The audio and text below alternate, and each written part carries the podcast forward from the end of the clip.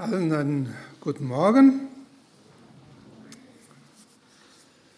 Vielleicht erinnert sich einer oder der andere an einen, so ein Flügelwort von einem der berühmten antiken Philosophen Sokrates. Er hat gesagt, ich weiß, dass ich nichts weiß.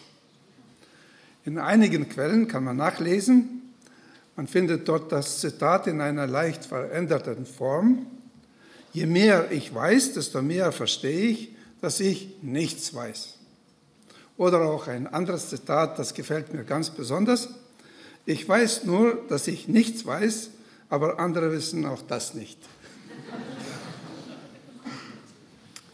Manchmal erliegen wir auch dieser Idee oder dieser Versuchung, so zu denken, obwohl dieses Zitat ja von einem der berühmtesten Philosophen der Menschheit, der Geschichte ist, vom Sokrates stammt, deshalb nicht unbedingt richtig sein muss. Die Heilige Schrift sagt, dass Gott den Menschen einen Weg zeigt, aufzeigt zum ewigen Leben, den auch ein unerfahrener, unbedarfter, jemand, der nicht ganz hell im Kopf ist, gehen wird und ihn doch finden wird. Wir als Christen wissen so einiges. Ich würde sogar sagen, wir wissen sehr viel. Über einiges dieses Wissen möchte ich heute sprechen. Was wir als Christen wissen.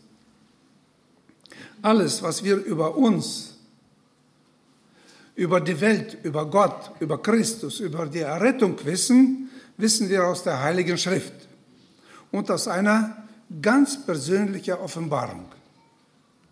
Ich stelle die persönliche Offenbarung nicht auf eine gleiche Ebene mit dem Wort Gottes, sondern ich behaupte mal, dass, dass das, was Wort Gottes uns sagt, für uns durch persönliche Offenbarung und unseren Glauben zum Wissen wird.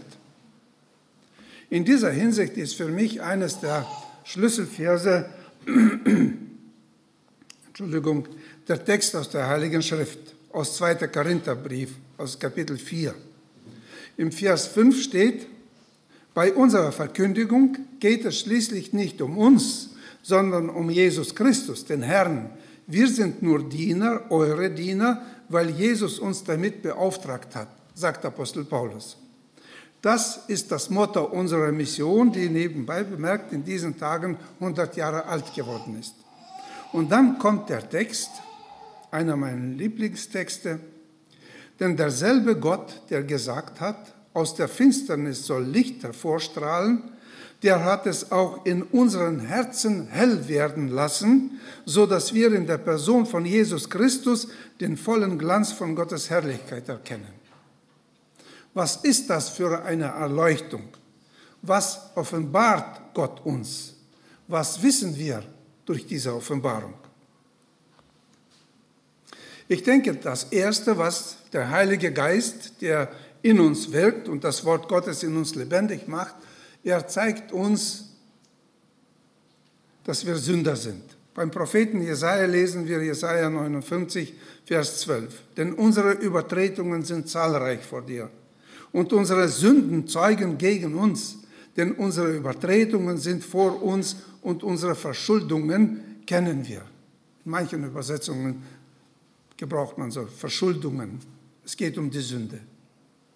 Meint ihr, das ist normal, dass wir als Menschen wissen, dass wir Sünder sind?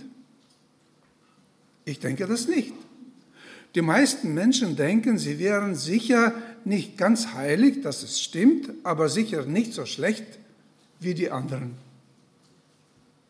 die noch schlimmer sind. Die sind echte Sünder. Die Heilige Schrift sagt in Jeremia, beim Propheten Jeremia, Kapitel 17, Vers 9, überall trügerisch ist das Herz und bösartig. Wer kann es ergründen? Wir sind uns dessen durchaus bewusst. Und da in dieser Frage, wenn Gott uns Herz, unser Herz offenbart und uns zeigt, dass wir Sünder sind und dass wir sündigen oder gesündigt haben, das offenbart uns Gott, der uns erleuchtet hat, zeigt es uns. da wird unsere Meinung der Meinung Gottes über uns gleich. Wir sind mit Gott über uns der gleichen Meinung. Wisst ihr, wie das bedeutet, wie dieses, also was das bedeutet? In Griechisch gibt es so ein Wort, habe ich rausgelesen, gefällt mir sehr gut. Metanoia heißt es. Metanoia. Was ist das? Einfach sagen, wir, wir nennen es so Buße tun, Bekehrung, Umkehr. Metanoia ist eine Veränderung des Denkens von Selbstgerechtigkeit zum Bereuen. Es bedeutet Gottes Sicht auf sich mit Gott teilen, umdenken, denken über uns selber, so wie Gott über uns denkt. Das bedeutet Umkehr, das bedeutet Bekehrung, das bedeutet Metanoia. Diese Erkenntnis und darauf folgende Bekenntnis vor Gott, das nennen wir Bekehrung. Wir erkannten uns nicht nur als Sünder, wir erkannten das, wir wissen das, nicht weil wir so schlau sind, weil Gott es uns offenbart hat. In der Bibel steht es seit Tausenden von Jahren, aber das war ein Wort, das uns nicht angesprochen hat. Aber Gott hat uns erleuchtet und wir haben es erkannt. Das ist bei uns im Herzen zu einem Wissen geworden. Und als wir das erkannt haben, dass wir erkannt haben, dass wir nicht nur Sünder sind, sondern Sünder vor Gott sind, baten wir Gott um Vergebung. Dass wir uns erkennen als Sünder, das ist ja nichts Besonderes. Aber dass wir vor Gott Sünder sind, das ist eine Gnade. Weil nämlich Gott in Christus war und die Welt mit sich selbst versöhnte, indem er ihnen ihre Sünden nicht anrechnete und das Wort der Versöhnung in uns legte. 2. Korinther 5. Die Schrift sagt, muss ich euch daran erinnern, schreibt Apostel Paulus, dass die, die Unrecht tun, keinen Anteil an Reich Gottes bekommen werden, dem Erbe, das Gott für uns bereithält. Macht euch nichts vor.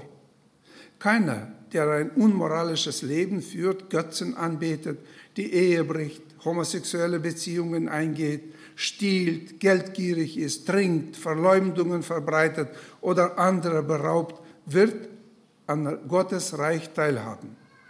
Auch ihr gehörte zu denen, die so leben und sich so verhalten, zumindest einige von euch. Aber das ist Vergangenheit. Der Schmutz eurer Verfehlungen ist von euch abgewaschen. Ihr gehört jetzt zu Gottes heiligem Volk. Ihr seid von allen Schuld freigesprochen, und zwar durch den Namen von Jesus Christus, dem Herrn, und durch den Geist unseres Gottes. Sobald wir erkannt haben, dass wir Sünder sind und diese Sünden und uns als Sünder vor Gott bekannt haben, wissen wir, dass um Christi willen uns die Sünden vergeben worden sind. Und das erkennen wir durch die Schrift und durch die innere Erleuchtung. Gott selbst, der gesagt hat, und es wurde Licht, erleuchtet unsere Herzen, damit wir uns und Jesus Christus erkennen. Und wenn wir Christus als Erlöser annehmen, werden wir uns die Sünden vergeben und wir werden angenommen. Wir werden zu Kindern Gottes. Wie Jesus sagt, wir sind neu geboren. Wir sind wiedergeboren. Wir sind von oben geboren. Wir sind von Gott geboren. Wir sind von seinem Heiligen Geist in seinen Leib hineingetauft worden und mit seinem Geist getränkt. Das alles sind Zitaten aus der Heiligen Schrift. Und deshalb weil es so ist, wissen wir, dass wir gerettet sind. 1. Johannes 5. Dies habe ich euch geschrieben, die ihr glaubt an den Namen des Sohnes Gottes, damit ihr wisst, dass ihr ewiges Leben habt und damit ihr auch weiterhin an den Namen des Sohnes Gottes glaubt. Ist es eine Lehre, eine Theorie? Ist es eine biblische Wahrheit oder Realität? Woher wissen wir, dass das, was hier gesagt ist, auch persönlich mit mir und dir zu tun hat? 1. Johannes 3, Vers 14. Wir wissen, wir wissen, dass wir aus dem Tod zum Leben gelangt sind, denn, und hier kommt ein unschlagbares Argument. Wisst ihr, was da steht? Wir wissen, dass wir aus dem Tod zum Leben gelangt sind, denn wir lieben die Brüder. Wer den Bruder nicht liebt, bleibt im Tod. Durch meine Haltung zu anderen Heiligen, zu den Gläubigen als solchen, wird bestimmt und dadurch auch sichtbar, ob ich ein theoretischer, das heißt nomineller Christ bin oder ein realer, ein echter Christ. Jesus sagte, dass die Welt in dieser Beziehung der Christen zueinander die persönliche Ambition und Eigennutz, Ehrgeiz und Neid, Streit und Eigennutz ausschließt, sehen wird, dass wir seine Jünger sind.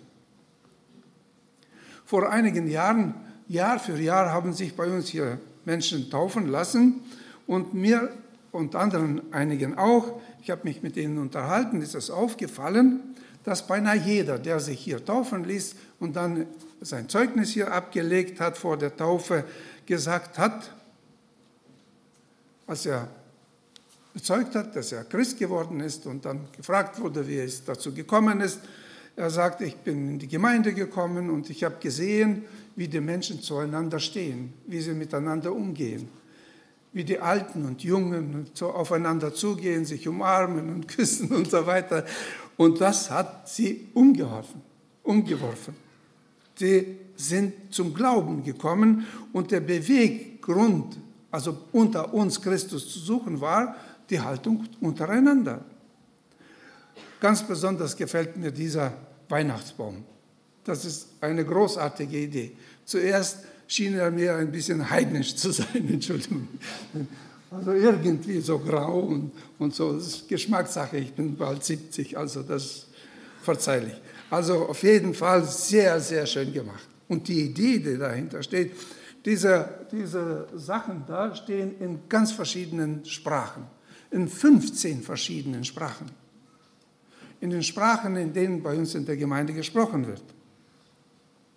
Stellt euch vor, jemand kommt zu uns in die Gemeinde, kommt ins Gemeindehaus und ich stehe gerade da im Flur, begrüße die Leute und ich stehe und streite mit Holger über die letzte Gemeindestunde zum Beispiel. Nein, das geht nicht, das darf man nicht machen, sowas gibt es nicht bei uns.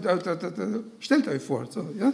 da kommt jemand rein und das Erste, was er sieht, ich stehe mit Holger, habe nie mit ihm gestritten. Deshalb darf, erlaube ich es mir, sowas zu sagen. Also, komm, komm rein, kommt rein und erfährt über unsere Gemeinde berechtigte Kritik. Berechtigte Kritik. Ich sage, da, da, da, da, da, da, da, da, da. Ich, fällt mir jetzt nichts ein, ich hätte was gesagt, aber jetzt fällt mir nichts ein. Was meint ihr? Würde dieser Mensch dann hier vor der Taufe stehen und bezeugen, dass er hier Christus gefunden hat? Jesus Christus hat gesagt, ich gebe euch ein neues Gebot. Liebt einander. Ihr sollt einander lieben, wie ich euch geliebt habe. Johannes 13. In seinem Gebet für die Jünger und alle, die in allen Jahrhunderten nach ihnen, zu ihnen an ihn glauben werden, betet er. Ich bete aber nicht nur für sie, sondern auch für die Menschen, die auf ihr Wort hin an mich glauben werden. So betet Jesus Christus. Ich bete darum, dass sie alle eins sind. Sie in uns, wie du, Vater, in mir bist und ich in dir bin. Dann wird die Welt glauben, dass du mich gesandt hast. Die Herrlichkeit, die du mir gegeben hast, habe ich nun auch ihnen gegeben, damit sie eins sind, so wie wir eins sind ich in ihnen und du in mir, so sollen sie zur völligen Einheit gelangen, damit die Welt erkennt, dass du mich gesandt hast und dass sie von dir geliebt sind, wie ich von dir geliebt bin. Also, wir wissen, dass wir Sünder sind. Wir wissen, dass um Christi willen uns die alle Sünden vergeben worden sind. Und wir wissen, weil Christus uns mit Gott versöhnt hat, dass wir gerettet sind. Und wir wissen das alles, weil wir ihn kennen. Wir wissen, zitiere ich 1. Johannes 5, wir wissen, dass jeder, der aus Gott geboren ist, nicht sündigt. Also dieses Wort nicht sündigt, schreibt nicht beständig sündigt, in Sünde lebt. Also in Griechisch steht seine Gegenwart vor. Sondern wer aus Gott geboren ist, der bewahrt sich selbst und der Böse tastet ihn nicht an. Wir wissen, dass wir aus Gott sind und dass die ganze Welt sich im Bösen befindet. Wir wissen aber, dass der Sohn Gottes gekommen ist und uns Verständnis gegeben hat, damit wir den Wahrhaftigen erkennen. Den Wahrhaftigen erkennen. Und wir sind in dem Wahrhaftigen, in seinem Sohn Jesus Christus. Dieser ist der wahrhaftige Gott und das ewige Leben. Es ist nicht genug, es ist nicht genug, von ihm zu wissen und an seine Existenz zu glauben. Man muss in ihm sein. Im Johannes 7, 28 steht geschrieben, da rief Jesus, der im Tempel lehrte, ihr meint mich zu kennen und zu wissen, woher ich komme, aber ich bin nicht im eigenen Auftrag gekommen. Es gibt einen, der mich gesandt hat, und das ist der wahre Gott. Doch den kennt ihr nicht. Wisst ihr, warum wir sündigen, wenn wir sündigen? Es passiert ja also. Wir sündigen genau deshalb, weil wir eine völlig falsche Vorstellung von Gott haben. Unser Wissen über Gott ist falsch. Unsere Vorstellungen von Gott entsprechen nicht der Realität. Wir kennen ihn nicht in seiner Heiligkeit, in seiner Macht, in seiner Liebe und in der Macht seiner Gnade. Was meint der Apostel Johannes, wenn er sagt, wer aus Gott geboren ist, der bewahrt sich selbst und der Böse tastet ihn nicht an? Was bedeutet das? Wie geht das? Wie geht das in der Praxis nicht zu sündigen? Apostel Johannes sagt sehr einfach, radikal, aber einfach. Wir wissen aber, dass der Sohn Gottes gekommen ist und uns Verständnis gegeben hat, damit wir den Wahrhaftigen erkennen.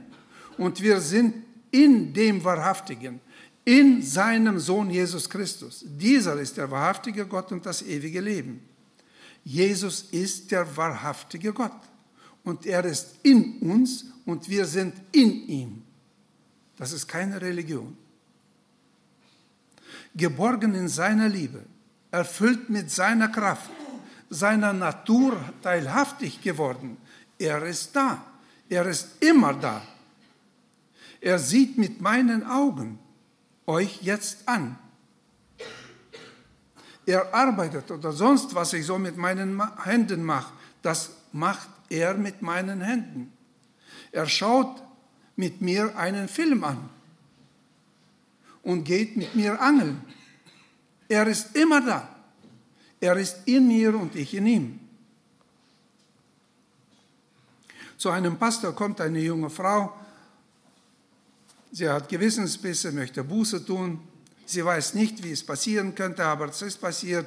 Sie ließ sich mit einem jungen Mann an, ein und äh, halt, äh, sie ließ sich verführen.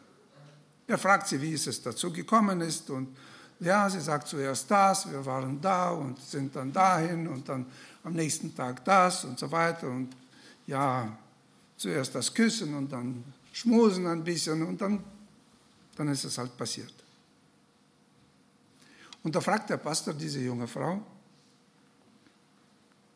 hättest du das alles mit dir machen lassen, wenn ich neben dir gesessen hätte? Sie wird rot und sagt, nein, was meinen Sie, was halten Sie von mir? Er sagte, aber Jesus ist in dir. Und du hast das alles mit dir machen lassen und Jesus hat zugeschaut. Paulus sagt in Galater 2, Vers 20, nicht mehr bin ich es, der lebt, nein, Christus lebt in mir. Und solange ich noch dieses irdische Leben habe, lebe ich im Glauben an den Sohn Gottes, der mir seine Liebe erwiesen und sich selbst für mich hingegeben hat. Wenn wir wissen, dass wir gerettet sind, dass wir in Christus sind und Christus in uns, dann wissen wir auch, was uns erwartet. Apostel Paulus schreibt darüber im 2. Korintherbrief Kapitel 5. So gleicht zum Beispiel der Körper, in dem wir hier auf den Erden leben, einem Zelt, das eines Tages abgebrochen wird.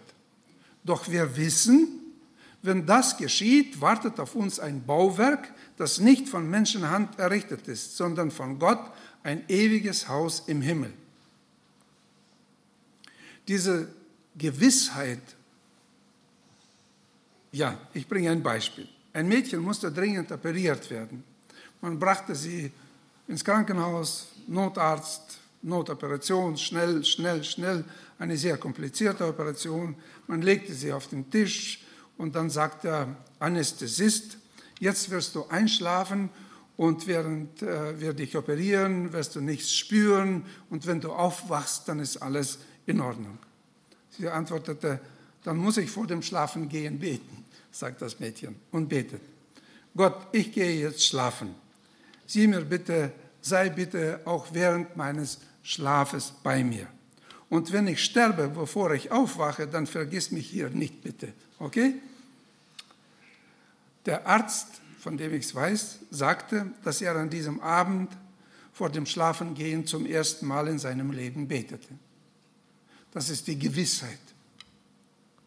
In 1. Johannes 3 steht geschrieben, sieht, welch eine Liebe hat uns der Vater erwiesen, dass wir Kinder Gottes heißen sollen. Darum erkennt uns die Welt nicht, weil sie ihn nicht erkannt hat. Geliebte, wir sind jetzt Kinder Gottes und noch ist nicht offenbar geworden, was wir sein werden. Wir wissen aber, dass wir ihm gleichgestaltet sein werden, wenn er offenbar werden wird. Denn wir werden ihn sehen, wie er ist. Und jeder, der diese Hoffnung auf ihn hat, reinigt sich gleich, wer, gleich wie auch er rein ist. Jeder, der die Sünde tut, der tut auch die Gesetzlosigkeit. Und die Sünde ist die Gesetzlosigkeit. Und ihr wisst, dass er erschienen ist, um unsere Sünden hinwegzunehmen. Und in ihm ist keine Sünde. Wer in ihm bleibt, der sündigt nicht. Wer sündigt, der hat ihn nicht gesehen und nicht erkannt. Kinder, lasst euch von niemandem verführen.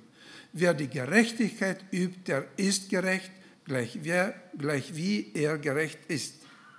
Also wir wissen, wo, wohin wir gehen und wo wir sein werden.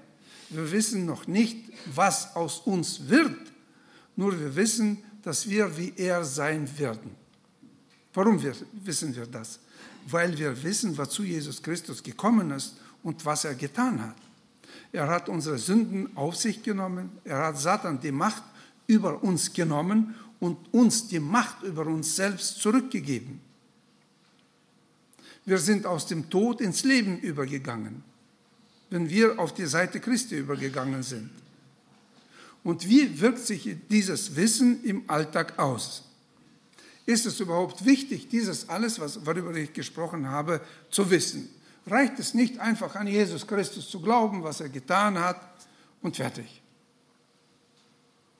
Zum Beispiel, ich fliege sehr oft. Ich sollte ja wissen, wann mein Flug geht, oder? Also die Zeit, wann, damit ich rechtzeitig im Flughafen bin.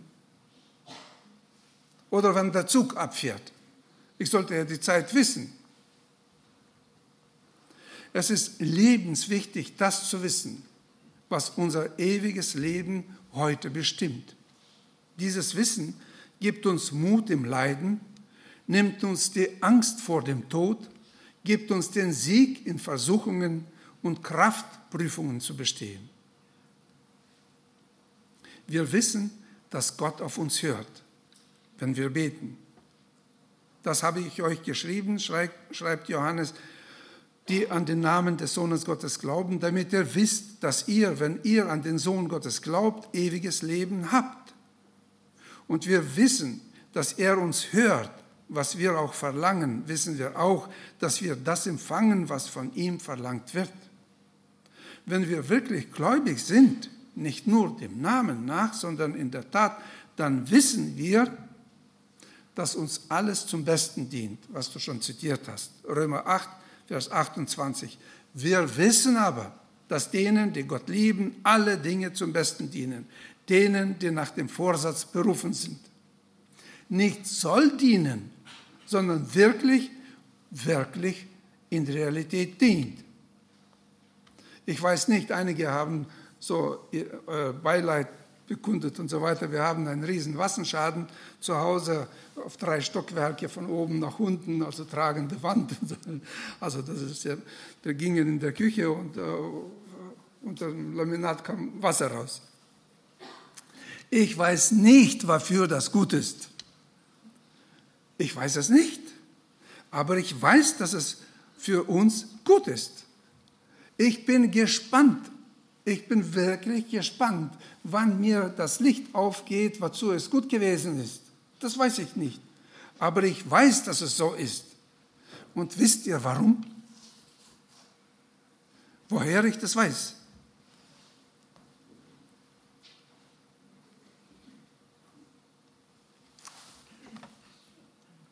Wisst ihr das? Ich habe es gerade gelesen. Wir wissen aber, dass denen, die Gott lieben, alles zum Besten dient. Ich liebe einfach Gott. Und die Sache ist erledigt. Ist egal, was passiert. Ist egal, ob Schaden oder nicht Schaden, das ist eine Kleinigkeit, eine Lappalle im Vergleich zu Sudan, zu Verfolgungen in Nigeria, zu das und anderes, ist das eine Lappalle. Ich bin einfach gespannt, was daraus Gutes wird. Ich freue mich auf jeden Fall schon auf den neuen Parkettboden, den wir gestern gekauft haben. Echt jetzt. Ich freue mich einfach darüber. Und echtes Wissen, wirklich echtes Wissen, so steht es in 1. Korinther 8, echtes Wissen ist nur bei dem zu finden, der Gott liebt. Echtes Wissen ist nur bei dem zu finden, der Gott liebt. Also ein paar Schlussgedanken. Apostel Paulus schreibt in 1. Korinther 2, wir aber haben nicht den Geist der Welt empfangen, sondern den Geist, der uns, der aus Gott ist, so dass wir wissen können, was uns von Gott geschenkt ist. Wir haben seinen Heiligen Geist, damit wir wissen können, was er uns geschenkt hat. Denn ihr wisst ja, schreibt er, dass ihr nicht mit vergänglichen Dingen, mit Silber oder Gold losgekauft worden seid aus eurem nichtigen, von den Vätern überlieferten Wandel, sondern mit dem kostbaren Blut des Christus als eines makellosen und unbefleckten Lammes. Wir wissen, wovon wir reden. Ich stehe hier und ich rede aus Überzeugung. Ich weiß, was ich sage. Johannes 3, Vers 11. Wir reden, was wir wissen und wir bezeugen, was wir gesehen haben. Das ist nicht nur eine Theorie. Es ist nicht nur eine theologische Wahrheit und weit mehr als eine christliche Lehre, ein Teil der systematischen Theologie. Es ist das, was wir aus dem Wort Gottes wissen, was er uns durch eine ganz persönliche Offenbarung im Herzen zuteil werden ließ und durch viele Erfahrungen im Leben bezeugt hat, jeden Tag. Deshalb wagen wir es von der Kanzel in persönlichen Gesprächen oder in Artikeln, die wir schreiben oder im Internet darüber zu sprechen. Wenn du das alles weißt, worüber ich jetzt gesprochen habe, dann gehörst du zu dem auserwählten Volk Gottes, zu seiner heiligen Gemeinde zur Schar der Heiligen, zur Familie Gottes, der, des Allmächtigen, des Königs der Könige und des Herrn der Herren. Und du hast Gemeinschaft mit Gott. Du bist seiner Natur teilhaftig geworden. Und zu denen, die das alles gehört haben und sich gedacht haben, wann hört er endlich auf, für die das alles nur eine Theorie ist, für diejenigen, die mit dem Ganzen nichts anfangen können, für die es wie ein Satz aus der Mathematik, wie eine abstrakte Formel an die gerichtet, richtet sich das Wort Gottes. Gott sagt selbst, es gibt keinen anderen Gott, einen gerechten Gott und Erretter. Außer mir gibt es keinen. Wendet euch zu mir, so werdet ihr gerettet. alle ihre Enden der Erde. Denn ich bin Gott und keiner sonst. Amen.